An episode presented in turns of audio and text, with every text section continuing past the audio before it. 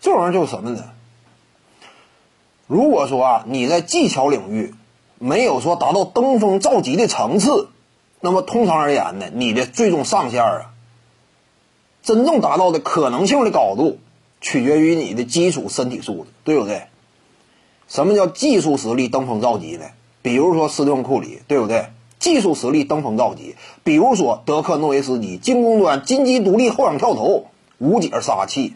再比如说呢，天勾加巴尔，一手超级勾射，你无法封盖，那进攻端就能够予取予求。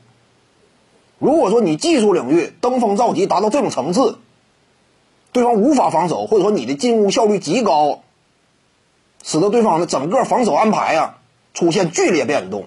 带来了意想不到的，甚至呢划时代的这样一种战术意义，那你好使，对不对？但是如果说你技术领域呢达不到这种高度的话，你以塔图姆为例，他跟字母哥相比的话，塔图姆技术全面，这个不假，但是他任何一项技术也达不到登峰造极的层次。那在这种情况下怎么办呢？那你只能你的上限取决于你的基础身体硬件条件了。而基础硬件条件呢，他跟字母哥完全是天差地别的。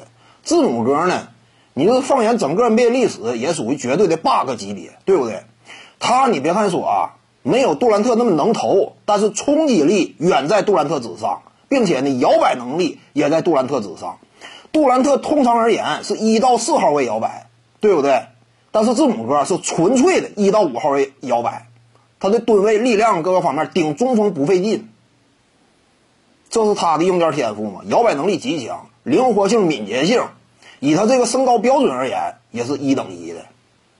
所以呢，考虑到两人之间啊，身体的基础天赋差距太大，所以真说上限的话，那肯定还是字母哥更高。